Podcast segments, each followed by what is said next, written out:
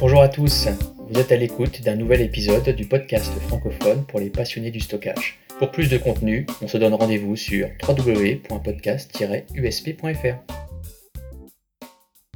Bonjour tout le monde et bienvenue pour ce nouvel épisode de votre podcast préféré. Je suis Johan Castillo, votre hôte et votre humble serviteur pour les 45 prochaines minutes. Je sais que c'est challenging, je vous le dis à chaque épisode, mais ici, vous le savez, on, aime les défis. Avec moi cette semaine, un des intervenants de qualité et toujours aussi passionné, et euh, notamment euh, petit clin d'œil pour nos auditeurs les plus fidèles, je pense que vous, allez reconnaître certaines personnes connues euh, qui sont déjà intervenues avec grand plaisir sur des précédents podcasts. Alors avec moi aujourd'hui, on a le plaisir d'accueillir Stéphane Rigaud, qui est Solution Architect chez Infinidat. Salut Stéphane. Bonjour Johan, bonjour à tous. On a également Jean-Luc Berrier, qui est directeur euh, de la business unit Modern Workplace chez Silène. Bonjour Jean-Luc. Bonjour Johan, bonjour à tous. Et enfin, Laurent Delès, qui est directeur technique euh, pour la France chez Itachi. Salut Laurent. Bonjour à tous, salut Johan.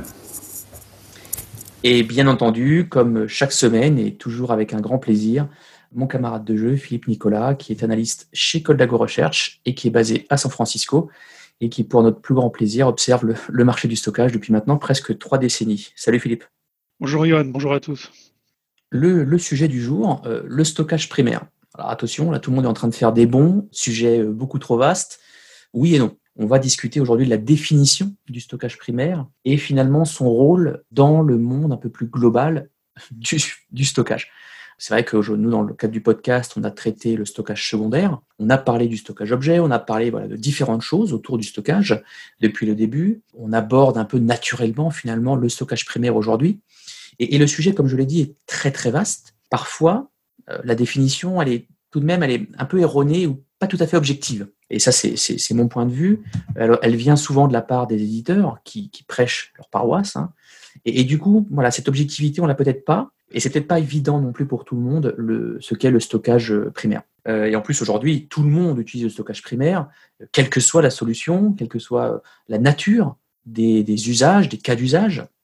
Et donc, c'est quelque chose qui est incontournable et qui finalement est utilisé sans peut-être se soucier euh, des choses, des composantes, des sous-jacents, etc., qui composent ce, fameux stockage primaire. Moi, je vous propose de rentrer un peu plus dans les détails avec nos intervenants du jour. Et euh, la, traditionnelle question euh, du podcast, cette question tour de table très générale qui nous permet de, de poser les discussions et le débat. On va commencer peut-être par toi, Jean-Luc. Donc, je disais que c'était, c'était évident pour certains, je le disais juste avant, ce qu'est le stockage primaire, mais je pense que ça l'est un peu moins pour d'autres. Et, euh, on va éviter, voilà, justement, de, on va essayer de balayer tous les raccourcis qui peuvent être faits. Et, euh, je te propose, Jean-Luc, de commencer à, nous donner peut-être ta définition du stockage primaire, ton point de vue, alors en quelques mots, hein, parce qu'on a beaucoup de questions derrière, euh, mais en tout cas, pour toi, quelle est la position du stockage primaire? Qu'est-ce que c'est aujourd'hui dans ce, vaste monde du stockage? En fait, le stockage primaire de mon point de vue, est stockage, ce que j'appellerais de production.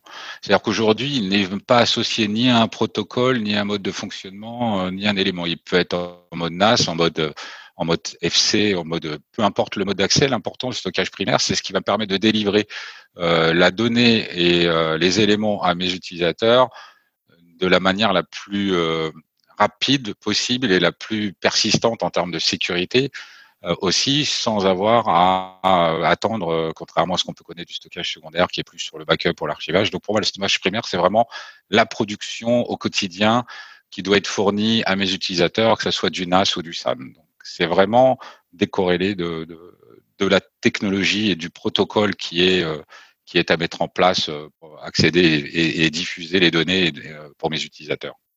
Merci, merci Jean-Luc. Stéphane, tu veux peut-être compléter justement? Ah, écoute, moi je suis euh, assez d'accord hein, avec Jean-Luc. Pour moi, le stockage primaire, c'est l'ensemble des solutions qui vont permettre euh, un accès aux données les plus, fréquemment consultées ou accédées par les applications critiques ou les métiers des utilisateurs professionnels. Je pense que ça résume assez bien euh, l'idée, de, manière, enfin, de manière assez synthétique, l'idée du, du, stockage primaire. Et enfin, je vous propose de finir cette petite introduction avec notre ami Laurent. Il, est merci, il est compliqué de rajouter quoi que ce soit puisque tout a été dit dans cette, euh, dans cette traduction. Euh, pour reprendre ce qu'a dit Jean-Luc et Stéphane, on parle effectivement de pas de protocole, on parle effectivement de choses qui sont euh, IO intensives. Euh, je vois, il n'y a pas d'autres choses à aborder. Ça peut être très proche du compute, ça peut être un peu plus loin par les réseaux, euh, mais on est autour de ça. C'est ce qui doit délivrer effectivement de la performance. Merci. Et effectivement, j'aime bien votre entame, votre début, qui finalement est assez indépendant du, du, produit, des protocoles, de la manière de présenter ou d'exposer un stockage, et qui plutôt se concentre sur le rôle du stockage. Et finalement, ce rôle euh, confère au stockage son rôle de primaire. Euh, donc j'aime bien ça. Euh, et je pense qu'on est complètement en ligne là-dessus. Et je voudrais un petit peu aller plus loin. On va rentrer dans le débat puisque finalement, on, est tous en phase. Et on va essayer de parler un petit peu d'innovation. Parler d'innovation, ça veut dire vous poser tout de suite la question de qu'est-ce que, qu'est-ce que vous avez vu hein, ces derniers trimestres, ces quelques dernières années dans le domaine? Euh, notamment, on a vu NVMe, mais on a peut-être vu aussi autre chose. Est-ce que euh, vous pouvez nous faire un petit peu euh, un petit, un petit tour d'horizon, Laurent? Oui, alors tu as cité déjà une des grandes évolutions. Hein, je pense que dans les podcasts qui ont les, ceux qui ont été lieux avant, on a, on a, parlé de la révolution du NVMe et du NVMe over Fabric. il est clair que tous les fournisseurs aujourd'hui ont une toutes leurs machines sortent avec ce, cette, conception et entre guillemets, dire cette banalisation, mais cette tendance forte du NVMe, donc une machine conçue, fabriquée autour du NVMe et, qui est extensible du NVMe over Fabric, avec l'intégration du Storage Class Memory, donc le SCM. Euh, il n'y a aucune machine aujourd'hui qui ne l'a pas en, sortie. Et par rapport, à ta, question, comment on voit l'évolution, il y a l'intégration d'un mot un peu vulgaire qui s'appelle l'intelligence artificielle dans le stockage qui est donc du logiciel qui va permettre d'améliorer euh, par du machine learning un certain nombre d'opérations que les gens faisaient de manière automatique ou de recherche de l'information. Il y a un Laurent, Laurent, oui. je me permets de te couper. Je ne parle pas encore de futur, hein, qui sera peut-être sur les questions futures, mais plutôt sur qu'est-ce que vous avez vu ces derniers temps, hein, bah. sur ces derniers temps comme innovation.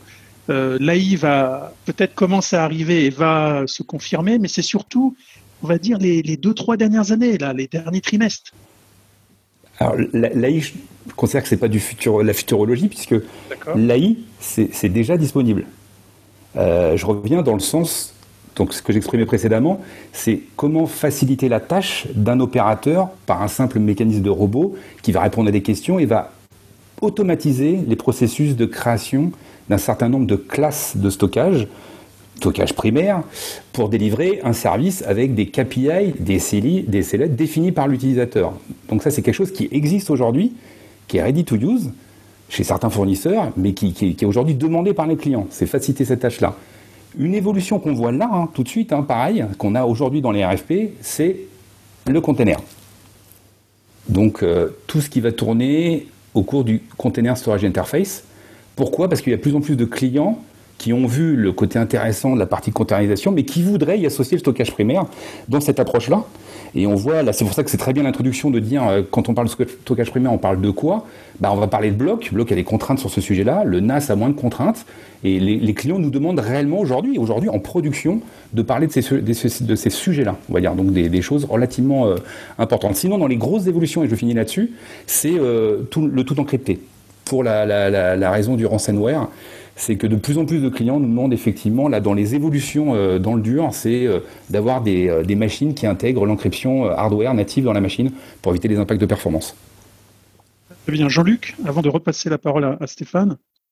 Alors moi, je vais un peu aller à l'encontre de tout le monde alors, depuis, parce qu'aujourd'hui, ce qu'on peut, ce que, moi j'ai vu comme grande évolution au niveau au niveau du stockage, qu'il soit primaire ou autre, c'est euh, l'arrivée, hormis les containers pour toute l'intégration en containers et l'automatisation dont vient parler euh, Laurent, c'est surtout euh, le côté software defined. C'est-à-dire qu'aujourd'hui, beaucoup de nos clients nous demandent d'avoir des solutions qui vont être hardware defined, entre guillemets, si on devait utiliser une terminologie pour leur data center, vont nous demander d'avoir pour les agences du software defined pour simplifier les réplications entre leur site central et leur robot, jusqu'à aller avoir des, euh, des, la disponibilité dans une marketplace de pouvoir déployer euh, une solution de stockage qui va pouvoir dialoguer avec, euh, tous ces ensembles. Le, deuxième point que je trouve assez intéressant, ça revient un petit peu à ce que parlait l'AI de Laurent, c'est qu'aujourd'hui, on voit que nos amis constructeurs ont tendance à remonter un maximum d'informations dans le, cadre d'un peu d'une analyse big data pour en tirer la quintessence et faciliter tout ce qui va être prévisionnel, capacity planning, quelles sont les actions que je dois avoir à faire directement dans leur dans leur cloud. C'est-à-dire que la plupart des logs remontent, ce qui nous permet à nous et à nos utilisateurs de pouvoir rapidement avoir un visuel euh, sur ce qui est comme problème ou ce qui peut arriver comme problème. Donc je pense que c'est ce côté euh, software define euh, multi euh, multiplace, on va dire, c'est-à-dire hardware, VM et marketplace, est aussi des, des, grandes tendances du marché qu'on a vu arriver chez la plupart des constructeurs de stockage aujourd'hui. Donc, je pense que entre le côté big data, analyse big data pour en tirer la, pour tirer la quintessence et donner euh, de l'avis positif à nos clients utilisateurs en, en, quelques secondes pouvoir le faire. Et, la, et cette partie-là, je pense, sont deux points qui ont été marquants ces derniers temps. L'intégration container est on est encore assez balbutiement, même si on a de plus en plus de connecteurs pour le stockage persistant des containers, qui est un vrai, vrai problème aujourd'hui. Et Stéphane, pour, euh, pour compléter? En fait, pour moi, l'évolution du stockage, elle a été euh, assez forte sur les dernières années pour plusieurs raisons. La première, euh, les médias. On a vu que les médias euh, ont beaucoup évolué. On est passé de solutions à base de disques mécaniques à, des solutions de flash. Et aujourd'hui, avec tout type de flash, Laurent parlait, aujourd'hui, on parle de SCM aussi pour euh, le stockage ou, la gestion du cache. ensuite, on a les protocoles qui ont évolué. Aujourd'hui, on parle beaucoup de NVMe over Fabric comme une des avancées technologiques qui va encore permettre d'améliorer finalement ces temps de réponse et ces accès aux données. Euh, Jean-Luc parlait du coup de la partie aussi software defined, euh, qui pour moi est également un élément clé dans le sens où euh, le software defined aujourd'hui permet donc sur des solutions dites legacy d'avoir d'apporter une vraie souplesse en termes d'évolution technologique, mais également en termes d'évolution fonctionnelle, mais aussi du coup en termes d'intégration, comme il l'indiquait sur les marketplaces, une utilisation en mode hybride ou multi-cloud du stockage dit primaire pour moi, c'est sont ces, ces évolutions, au-delà aussi, par exemple, des, intégrations à travers des API. Aujourd'hui, on est de plus en plus euh, API REST et euh, open sur euh, les, environnements open. Et pour moi, c'est vraiment ces, allez, ces trois, ces trois fondamentaux que sont, enfin quatre fondamentaux plutôt, que sont le hardware, euh, les protocoles, l'ouverture euh, d'un point de vue software euh, et le multi-cloud, et enfin ces API qui permettent d'avoir une intégration plus complète et globale du stockage primaire. Alors justement, Stéphane, tu as évoqué, alors vous avez tous évoqué beaucoup de choses très très intéressantes, container, la sécurité, le SDS et beaucoup d'autres choses. Par contre, Stéphane, tu as parlé justement là, dans ta dernière intervention du NVMe over Fabric moi, j'aimerais juste qu'on fasse un petit, euh, un petit zoom, un petit focus sur cette partie-là. J'avais une question justement, euh, selon vous, est, on, sait que c'est une nouvelle innovation, alors on sait que c'est pas encore tout à fait prêt pour tout le monde, ni euh, partout, mais selon vous, quel est l'apport justement de cette technologie NVMe over Fabric Est-ce qu'il y a un réel apport? Est-ce qu'il y a un réel besoin? Est-ce que c'est finalement plus un buzz qu'autre chose? Est-ce que, Laurent, je ne sais pas si tu as un avis là-dessus tranché ou tranché tu as, déjà donné beaucoup de choses, Johan. C'est vrai que c'est un. Je ne vais pas dire que c'est un buzz parce que c'est l'évolution et heureusement d'ailleurs qu'il y a des évolutions euh, dans notre monde à nous. Il est clair qu'aujourd'hui c'est pas standardisé. On voit qu'il y a des évolutions sur la version. Euh, on voit que l'approche est aussi différente suivant les acteurs qu'on va avoir. Et pour répondre à ta question, qui est, pour moi la plus pertinente, parce qu'il faut penser applicatif, il faut pas penser d'infrastructure, c'est est-ce qu'aujourd'hui une application qui a mal été codée va bénéficier des, bénéfices du NVMe over Fabric Clairement, un petit peu. Mais si l'application est bien codée, elle peut très bien, très bien tourner sur une technologie qui n'est pas forcément de ce type-là. Donc, tout n'est pas éligible. Après, pour des questions de simplicité, on a plutôt une petite conclusion assez rapide de dire si on met le plus performant avec le temps de réponse le plus bas, et avec une chaîne complète d'IO qui permet de, garantir ça, bah on pourra mettre n'importe quel workload. Mais n'importe quel workload à quel prix? Donc on en revient après à quelque chose, c'est est-ce que chaque besoin doit avoir la même, le même résultat. C'est une technologie qui va, unique qui va permettre de répondre à tout. Moi, mon avis personnel, en tout cas, c'est pas le cas. Clairement, aujourd'hui, on s'aperçoit qu'il y a beaucoup, beaucoup de choses chez les clients qui ne nécessitent pas aujourd'hui ce type de technologie-là, et donc ce type d'évolution, puisqu'on va remplacer quand même des briques dedans relativement importantes. Néanmoins, vu d'un décisionnel, c'est quelque chose qui peut être assez simple, parce que je me pose pas de questions, je sais que quoi qu'il se passe, mon stockage primaire donnera les mêmes résultats, ce qui est faux. Du coup, Stéphane, je me permets de te, relancer là-dessus. Est-ce que toi, tu as aussi également un avis personnel sur la question? Bah oui, absolument. en plus, j'ai eu la chance de participer au podcast sur la partie NVMe. donc, vaste débat encore.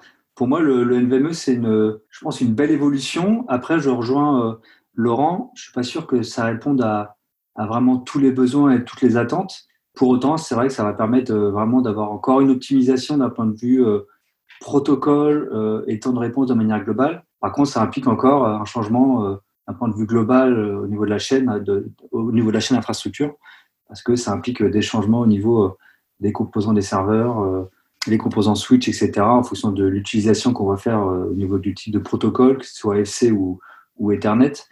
Donc, c'est pas mal de changements, pas mal de, de choses à prendre en compte. Euh, et, pour moi, euh, même si le NVMe, le NVMe pardon, commence à être là, on n'y est pas encore euh, totalement. Alors justement, on, vient de parler un petit peu, enfin, on vient d'avoir vos avis sur le NVMe fabrique.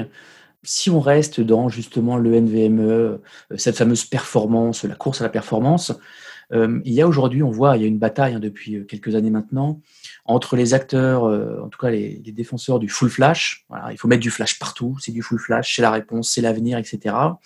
Et les acteurs qui défendent encore l'hybride, c'est-à-dire euh, bah, mettre du, flash, sous quelque manière que ce soit, avec derrière euh, du tiering vers des tiers de stockage plus froids, enfin plus capacitifs en général, et moins performants. Alors cette bataille-là, aujourd'hui, elle est réelle. ça fait des années qu'elle dure. J'ai un avis sur la question. Maintenant, je sais qu'il y a du bon dans chacun. Euh, là-dessus, Jean-Luc, toi, quel est, euh, je n'ai pas envie de te positionner, au risque de te faire des ennemis, je plaisante, mais euh, en tout cas, est-ce que tu as un avis sur la question entre voilà, full flash versus hybride, sur les, le stockage primaire une fois de plus? Alors moi, j'ai pas d'avis en fait, tout simplement parce que euh, j'estime que les deux solutions sont viables et on en revient à ce que disait Laurent par rapport à NVMe, qui pour moi est un buzz constructeur qui est intéressant puisqu'on développe un nouveau protocole de communication, donc c'est toujours bien et ça permet d'accélérer. Derrière, je pense que l'hybridation au sens euh, hybride SSD plus euh, disque mécanique ou full SSD est surtout à, à prendre en compte par rapport à l'application qu'on va retrouver en frontal et on a la chance d'avoir des constructeurs qui, peuvent euh, intégrer plusieurs euh, types de, stockage, de, de technologies au sein de leur, leur, leur, système. Donc ça va nous permettre d'avoir des solutions qui vont être adaptées. On va pas mettre du full SSD à n'importe quel prix. Par exemple, si j'ai besoin de services de fichiers, je vais pas forcément aller mettre du SSD pour mes services de fichiers. Alors que pour ma database, je vais peut-être essayer de voir si je peux avoir du NVMe over FC, même si c'est assez disruptif aujourd'hui, euh, où je vais compenser sur des implications intermédiaires avec un système plutôt en mode hybride SSD. Alors pas forcément tiering, enfin c'est du tiering intelligent plutôt en mode bloc avec les blocs les plus fréquemment utilisés dans le tiers le plus rapide. Donc je pense que il est nécessaire aujourd'hui dans le cadre de nos projets clients, c'est déjà suffisamment difficile de récupérer leurs informations sur le nombre d'IO, la latence surtout aujourd'hui, hein, on oublie souvent de parler latence. Euh, donc ça veut dire qu'aujourd'hui les deux systèmes hybrides et full flash doivent euh, cohabiter. Après, le protocole NVMe est autre chose. Derrière, je pense qu'on a besoin de, ces, deux, modes de fonctionnement, hybride ou full SSD ou full flash, pour pouvoir répondre avec, on va dire, un coût, euh, un coût adapté à la typologie et aux demandes des applications. C'est pas la peine de mettre sur une application qui est mal codée, comme le disait Laurent, quelque chose qui va répondre très vite, comme on a pu voir chez certains clients, où justement le full SSD posait plus de problèmes parce que l'appli n'était pas adaptée pour. Donc c'est pour ça qu'on a besoin d'avoir les deux. Et tant qu'on n'aura pas, je pense, un, un, coût économique suffisamment intéressant pour mettre tout en flash, en, en full flash, on aura besoin d'avoir ces deux technologies avant d'avoir ton avis, Laurent, euh, qui, m'intéresse, euh, je me permets d'ajouter peut-être un petit commentaire euh, à ce que tu viens de dire, Jean-Luc. c'est vrai qu'on voit, qu'on voit aujourd'hui des acteurs, du full flash, hein, bien sûr, qui défendent leur paroisse et qui nous disent oui, mais nous, de toute façon, on, s'aligne au niveau prix, hein, quand on parle financier, on s'aligne au niveau prix, et finalement, peu importe la performance dont le client a besoin, si on délivre au final quasiment au même prix ou si ce n'est un petit peu plus cher du full flash, eh ben, le client fera vite son choix. Donc c'est vrai qu'on entend souvent cet argument en disant ben, euh, faire du flash à tout prix, euh, quasiment au même prix, euh, ben, pourquoi aller voir ailleurs? C'est un peu, c'est réducteur, hein, je, l'entends, mais c'est des, arguments que moi j'ai souvent des, des acteurs aujourd'hui du full flash. Voilà, c'était la petite parenthèse pour, par rapport à ce que tu viens, ce que tu viens d'évoquer. Laurent, est-ce que tu as justement un avis là-dessus? Euh, oui, ouais, en fait, alors, je rejoins plein de choses qui ont, été dites par Jean-Luc. C'est euh, le, full flash. Alors, as donné. Alors, je reviens, je reviens en arrière. Tu reviens par rapport à ce que tu viens de dire. On sait qu'à la fin, de toute façon, on va parler euh, finance et, on, et les gens cherchent un prix au terrain. il faut savoir qu'aussi, une des tendances que, comme Philippe posait la première question, c'était de dire aujourd'hui, c'est quoi les tendances dans le stockage? C'est la consommation et l'usage. C'est-à-dire que quelle que soit la technologie que j'achète, je paye un prix au terrain. Donc on en rejoint, on peut très bien fixer des prix au terrain avec une, euh, une comment dire, une, dépréciation suivant le type, euh, le type de taille qu'on a. Donc euh, il y a des gros clients en Europe qui ont bâti déjà sur nos infrastructures ce type de modèle-là en n'ayant qu'une seule technologie dans la baie, qui est du disque électronique, mais en ayant un coût différent. Donc pour répondre à ta question, clairement le, le, le tiering, si on prend un terme intégré qui permet d'avoir plusieurs tiers au sein du même, de la même plateforme, va persister. Alors, va persister majoritairement plutôt vers des grands comptes, parce que les grands comptes, comme le disait très bien Jean-Luc, c'est très difficile d'avoir des informations de profil, de, savoir qu'est-ce que je fais aujourd'hui sur ma plateforme. Est-ce que j'ai réellement le bon niveau de latence? Puisque c'est comme le dit Jean-Luc, c'est un point qui est extrêmement important, qui est bon et qui correspond à une application. Donc aujourd'hui, le tiering sur les grands comptes, il existe toujours. Il est, présent. On va pas aller jusqu'au NLSAS, même s'il y a des gens qui le font toujours, mais on trouve un tiers avec un cache qui est euh, du disque électronique et un deuxième cache qui est un disque SAS. Maintenant, si on regarde l'évolution de la partie disque électronique, on vient quand même de s'apercevoir qu'il y a des constructeurs qui ont fait des disques performants et des disques capacitifs en disque électronique. Donc, quand les gens qui sont des machines full flash disent non, non, mais du full flash, on s'en met pas, on voit que même ces acteurs-là créent un tiers un tiers perf, un tiers moins perf, mais toujours en électronique. Et quand on va arriver au SCM, on va recréer un tiers. Donc le tiers, quelle que soit la technologie, pour moi, va, rester pour un bout de temps. Merci, et... merci messieurs pour, euh, pour ces réponses. Je voulais qu'on revienne ou qu'on détaille un petit peu ce qu'on a vu sur la partie NVMe, mais d'un point de vue architecture. On a vu euh, euh, certains acteurs faire la promotion d'architecture euh, dite composable ou désagrégée, hein, la capacité euh, de pouvoir euh, dynamiquement, on va dire, réserver, allouer, justement composer des architectures avec ou sans serveur associé. et de pouvoir donc les décomposer, les recomposer, donc le, mot est bien trouvé, comment vous voyez cette partie-là, à la fois chez les utilisateurs, les utilisateurs on-premise et euh, on va dire l'adoption, l'adoption et l'intérêt de ce modèle. Laurent? Aujourd'hui, dans le, effectivement, dans, le, dans l'approche composable, on a beaucoup de clients qui souhaitent, entre guillemets, pouvoir démarrer sous forme de Lego et, de rajouter leurs composants. Alors, par rapport à la remarque que tu fais, les, clients se, projettent toujours, et on sait très bien qu'il y a une explosion de data vers une croissance et des besoins non prévus qui vont permettre de, sans aucune modification au sein de leur architecture, faire évoluer naturellement euh, leur stockage primaire. Euh, et donc en y ajoutant soit effectivement de la performance pure, soit de la surface. maintenant, on en revient, par rapport à mon existant et mon historique, j'ai rarement vu de la décroissance. C'est-à-dire que quand on voit dans le composable, comme tu l'as très bien dit, on peut enlever des briques.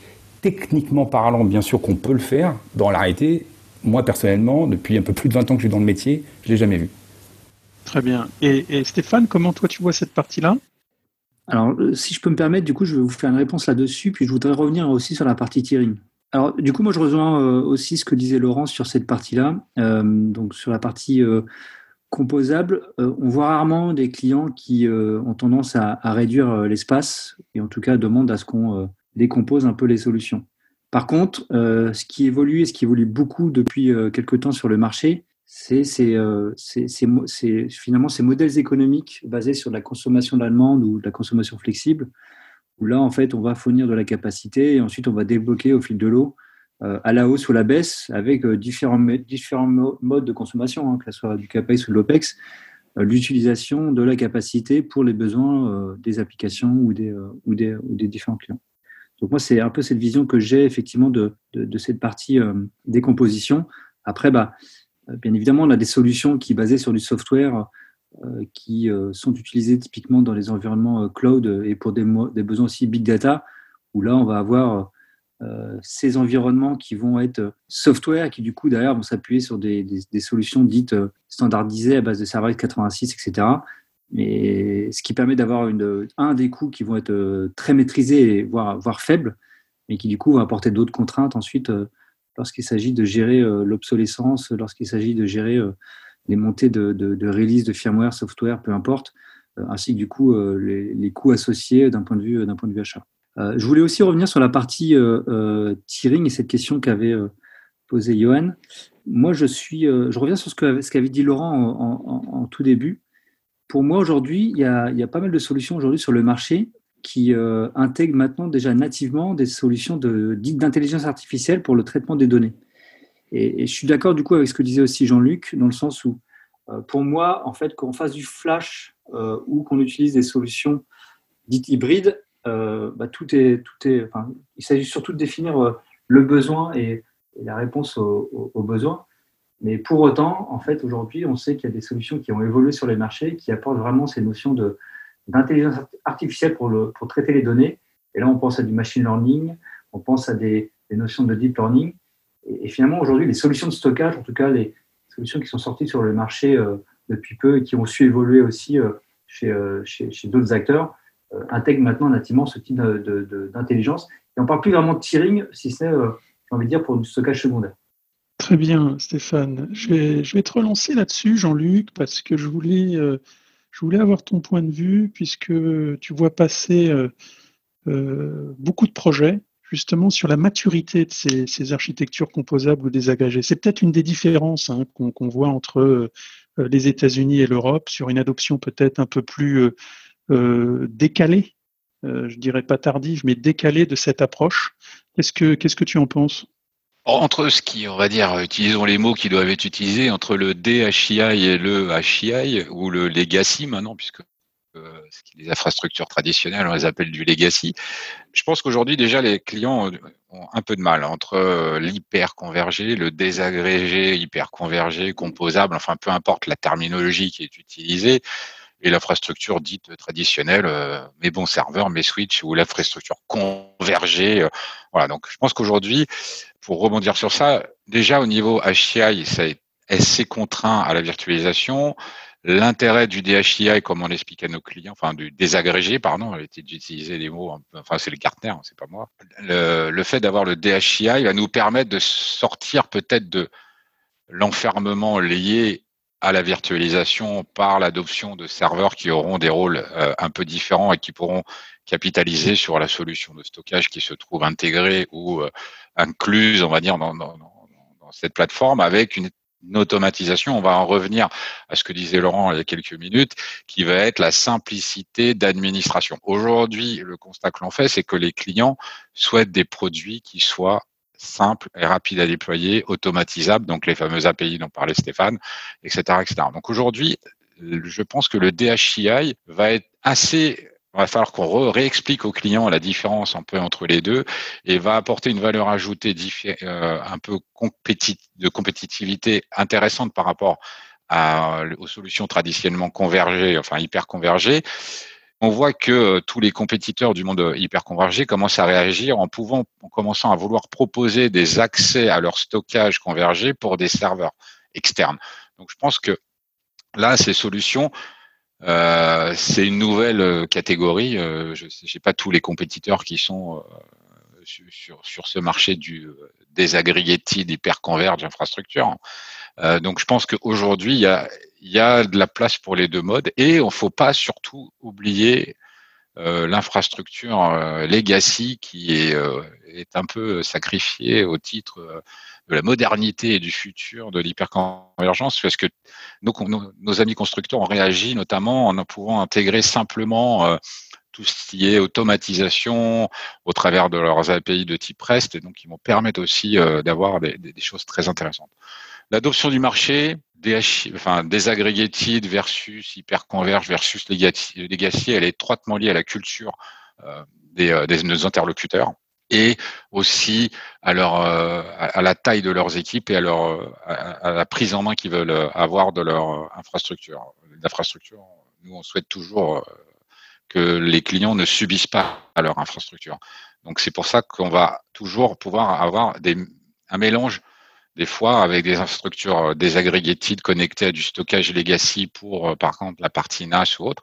Donc, on va avoir ces, ces points-là. Après, on revient toujours au même point, c'est qu'est-ce qui va être le plus simple, qu'est-ce qui est le plus ouvert, qu'est-ce qui va me permettre d'aller, euh, de, pouvoir faire croître mon système d'information. Euh, donc c'est un peu, un peu, c'est un peu ça. Les gens, les gens sont un peu perturbés entre le désagrégated, l'hyperconverge, le converge, le legacy.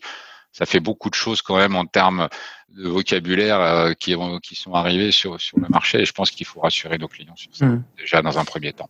Merci, merci beaucoup Jean-Luc. Alors justement, tu as anticipé une des questions que je voulais vous, enfin, que je voulais vous poser euh, vis-à-vis de vos interventions, c'était ce fameux HCI. Euh, on, a, alors, on a fait un podcast, on a fait un épisode dédié, euh, dédié plus ou moins, mais l'idée c'est, et Laurent, j'aimerais bien avoir ton avis également pour poursuivre peut-être la discussion que Jean-Luc a introduite. C'est aujourd'hui, est-ce que le HCI, on peut le considérer dans, dans ce monde du stockage primaire ou est-ce que il nous a été imposé? C'est pas péjoratif quand je dis ça, mais en tout cas, est-ce qu'aujourd'hui le legacy c'est le seul stockage primaire, si, j'entends comme ça, où finalement le HCI a, son mot à dire et, comme l'expliquait Jean-Luc euh, très bien, on a euh, peut-être le futur, l'innovation sur le primaire se situe de ce côté-là. Voilà. Ben, en fait, alors, je vais prendre un deux niveaux. Alors, les, déjà, pour, donner ta réponse, les deux peuvent travailler ensemble. Donc, euh, le, legacy peut travailler avec une, une infrastructure HCI puisqu'aujourd'hui, euh, certains acteurs permettent de le faire. Donc on peut être très bien dans un milieu qui est hyper convergé avec euh, pour être plus technique, euh, des data stores par exemple, le côté VMware, qui vont permettre d'agréger l'ensemble de l'infrastructure avec du legacy et du HCI. Maintenant, on va prendre un point qui est très clair. Aujourd'hui, un client, ce qu'il demande, c'est des engagements. Donc, il, doit être capable de se dire, si je mets mon application qui est supracritique dans, mon environnement HCI, je veux des garanties d'IOPS, ou de throughput et des temps de réponse. Donc je veux un engagement contractuel qui permet de dire que quoi qu'il se passe, je n'irai jamais au-dessus de ce que j'ai demandé. J'irai au mieux en dessous, mais je n'irai pas au-dessus. Là, aujourd'hui, on a un petit souci. C'est exprimé par Stéphane. On a des couches d'inter, enfin, on a des couches intermédiaires comme un hyperviseur qui, quoi qu'il se passe, crée une sorte de, ressources qui consomment un peu plus, qui permettent pas de garantir de bout en bout la chaîne. Il faut savoir que le legacy aujourd'hui, hein, tous les acteurs qui font aujourd'hui des configurations legacy, peuvent s'engager sur des résultats factuels avec des pénalités financières.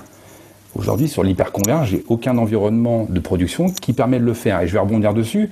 J'ai même des clients qui sont passés de legacy à un hyperconverge et qui ont vu effectivement des dégradations forte de performance, alors lié sûrement à un sizing qui n'était pas euh, aligné, mais néanmoins, quand ils ont comparé ce qu'ils avaient sur une machine d'ancienne génération et une machine de nouvelle génération, ils ont à peu près divisé par 4 les temps de traitement. Enfin, ils ont multiplié par 4, excusez-moi, les temps de traitement. Donc, il faut tout prendre en compte. Il ne faut pas oublier, je rejoins le besoin à la base, c'est clairement qu'est-ce que je vais mettre dessus, qu'est-ce qui est critique, qu'est-ce que je demande à un fournisseur de s'engager. Voilà. Sur aujourd'hui du HCI, c'est assez compliqué de s'engager sur des workloads. Merci Laurent. Et, Stéphane, pour conclure justement sur cette, euh, ce, débat ou cette discussion autour du HCI, tu as, tu as quelques mots à ajouter? Écoute, moi je suis assez partagé en fait euh, sur le HCI pour euh, plusieurs raisons. La première, c'est qu'on a vu clairement une, une adoption assez massive les dernières années du HCI avec différentes solutions au travers des différents fournisseurs. Et moi, je trouve que d'un côté, ça apporte euh, une réponse quand même euh, assez intéressante en termes de simplification en fait euh, des besoins justement liés à la virtualisation. mais d'un autre côté, je rejoins du coup Laurent, ça apporte aussi d'autres problématiques. Enfin, ça a apporté d'autres problématiques qui ont été palliées aussi par, par l'évolution de leur technologie, par l'évolution du matériel qu'ils ont intégré aussi dans, dans, dans leur solution finalement, pour moi, il, y a des, de vrais avantages en fait avec ces solutions, je pense, pour des besoins euh, assez précis et j'ai envie de dire presque limités, mais enfin, limité, ça a aussi comment dire, à prendre entre, entre, parenthèses dans le sens où, bah, après, effectivement, lorsque la volumétrie va exploser, on sait qu'ils vont avoir des contraintes liées à l'accroissement aussi systématique de la capacité en plus de la partie CPU. Donc, c'est autant de choses finalement qui derrière vont venir euh, greffer aussi le coût d'un point de vue global. Pour moi, il y a des pour, il y a des contre. Il y a le fait aussi qu'ils sont aujourd'hui capables de totalement décorer leur, leur partie logicielle de la partie matérielle. Je, suis assez partagé. Pour moi, c'est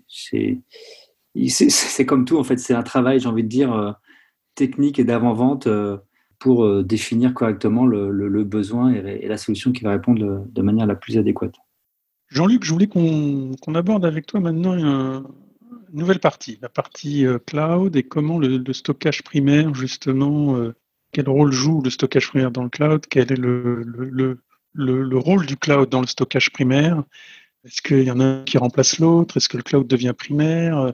Est-ce que c'est complètement interchangeable? Qu'est-ce que tu vois, toi, sur le marché? Qu'est-ce que Qu'est-ce qu'on te demande en tant que fournisseur de, sur les différents projets que tu, que tu vois Alors, pour ce qui concerne le cloud, le stockage primaire du cloud, euh, de ce qu'on peut voir, nous, est dans le cloud. C'est-à-dire que soit on a la possibilité, et si on veut se décorréler des fameux outils ou file systems propriétaires qui sont disponibles chez différents euh, cloud providers, hyperscaler, hein, je parle, hyperscaler, attention, on va se rendre compte qu'on nous demande d'avoir de, des, euh, sur la marketplace la possibilité de faire intercommuniquer des équipements de stockage qui seront du stockage primaire d'un data center vers un environnement cloud par exemple un hyperscaler qui va devenir le primaire du cloud. C'est-à-dire qu'on va avoir ces, échanges-là.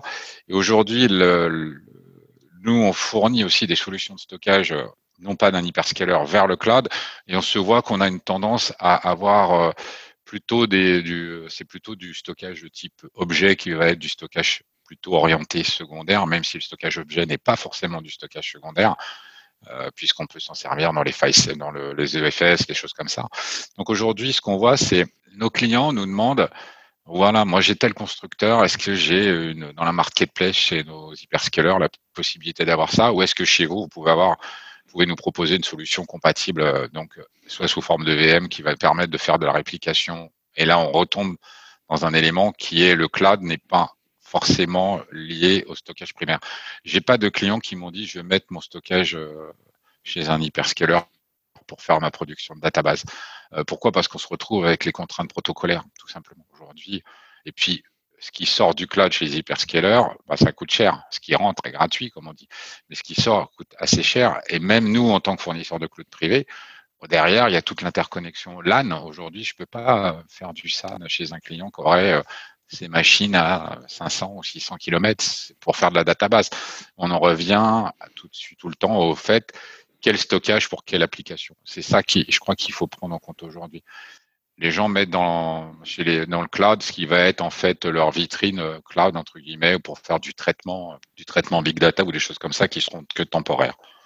C'est un peu la tendance que l'on voit. J'ai pas de clients aujourd'hui qui ont du stockage primaire de production lourde qui viendrait soit d'un opérateur privé comme nous euh, en cloud privé avec des liens dédiés ou euh, d'un hyperscaler aujourd'hui. Je pense que la tendance elle est plus pour isoler et pouvoir faire communiquer euh, ce que je reviens la solution OVA, enfin OVA, ce que vous voulez VM, qui peut être mis dans une agence versus du primaire, qui devient donc du primaire de l'agence, mais qui est sécurisé sur un site central ou qui peut être envoyé aussi dans le cloud.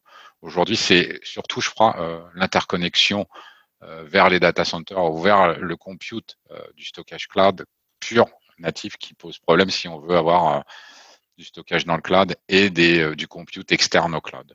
C'est le, point de vue et ce que l'on voit aujourd'hui. Je vais terminer. Cette question sur Stéphane, puisque justement, il me semble que à la fois tu as une offre euh, de colocation un petit peu, donc c'est un peu quelque chose un peu de mix, on pourrait dire.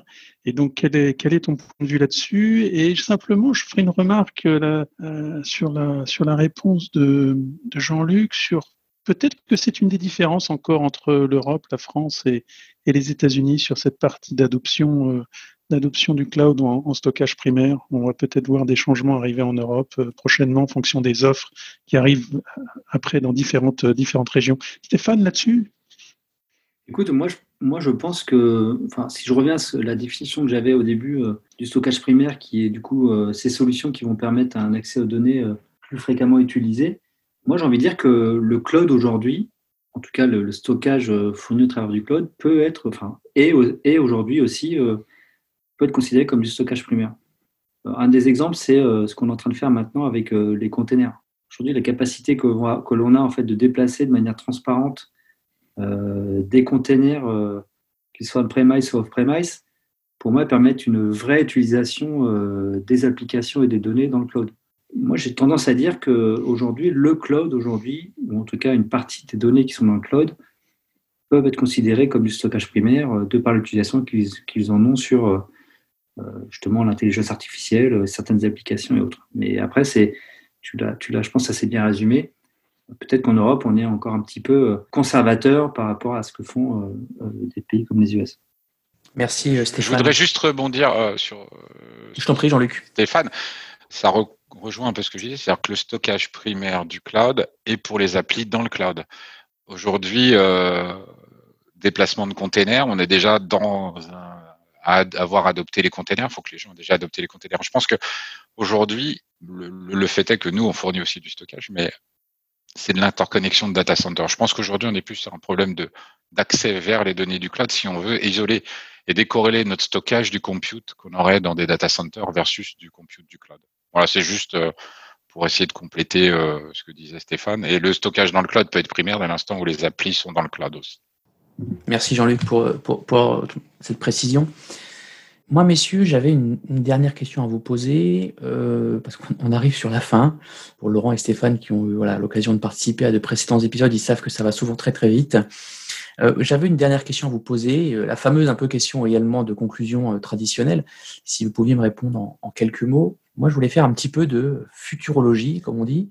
Et on vous a posé la première question finalement d'introduction qui était qu'est-ce que vous avez vu ces derniers temps, un petit peu de nouveau et moi, je vais vous demander un petit peu de vous mettre dans la peau d'un futurologue et de me dire, selon vous, et d'être pourquoi pas créatif, à quoi est-ce qu'on peut s'attendre sur ce segment de marché, donc du stockage primaire, euh, à court et, moyen terme, et pourquoi pas, euh, pourquoi pas plus long terme si on est un peu plus créatif, euh, qui pourrait arriver? Alors, vous aviez cité des choses, je ne vais pas les reciter pour pas vous, vous orienter dans la réponse, mais voilà, j'aimerais vous mettiez un peu dans, la peau de, faire un peu de, de et de me dire euh, votre avis. Euh, Stéphane, euh, j'aimerais commencer par toi en quelques mots.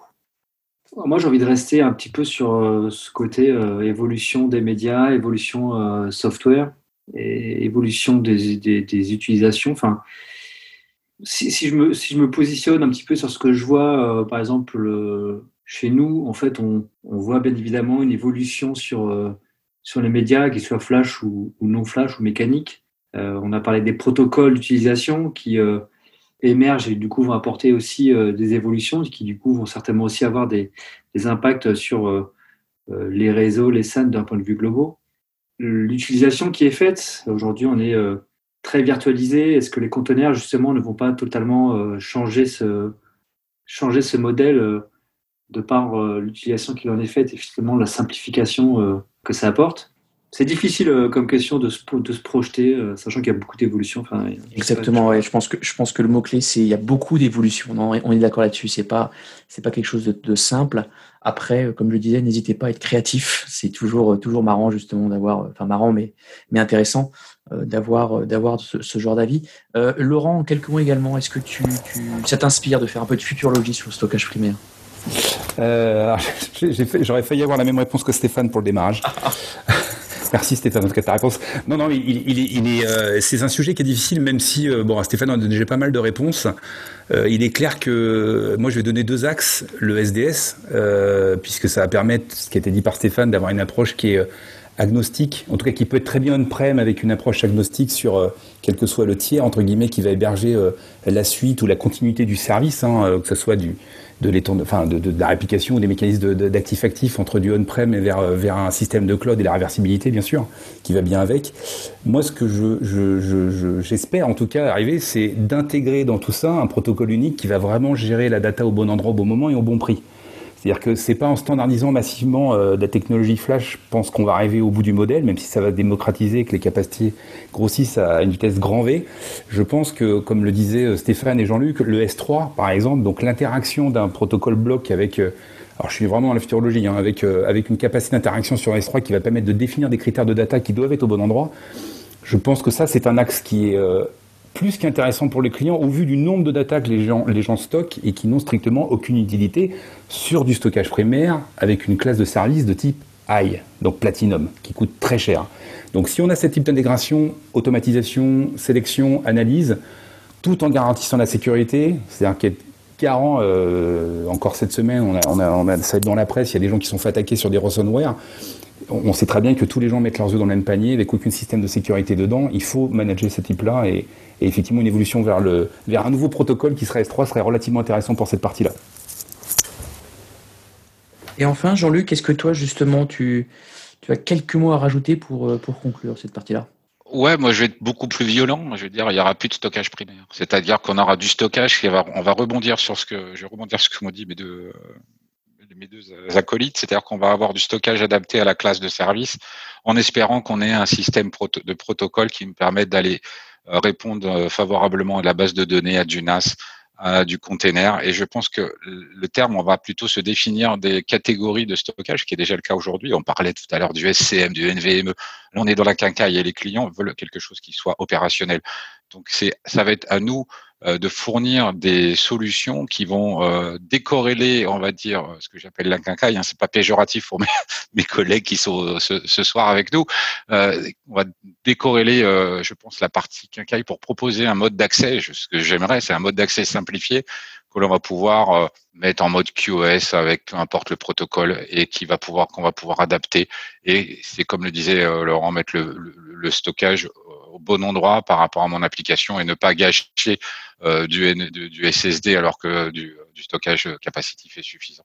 Mais l'important, ça va être quel protocole va me permettre de communiquer. J'aimerais qu'on ait un protocole unique, qu'on arrête la guerre entre Ethernet, Fiber Channel et tous ces éléments-là, NVMe, SAS, euh, NFS, CIFS pour pouvoir échanger. C'est vrai qu'un protocole comme des fois S3 peut être aussi, enfin typé S3 objet, peut-être nous aider à, associer tous ces éléments-là et de pouvoir mettre en place derrière les, éléments physiques qui vont nous permettre de répondre favorablement à nos clients. Donc euh, voilà, plutôt mono-protocole adapté aux applis. Ça serait ma belle vision.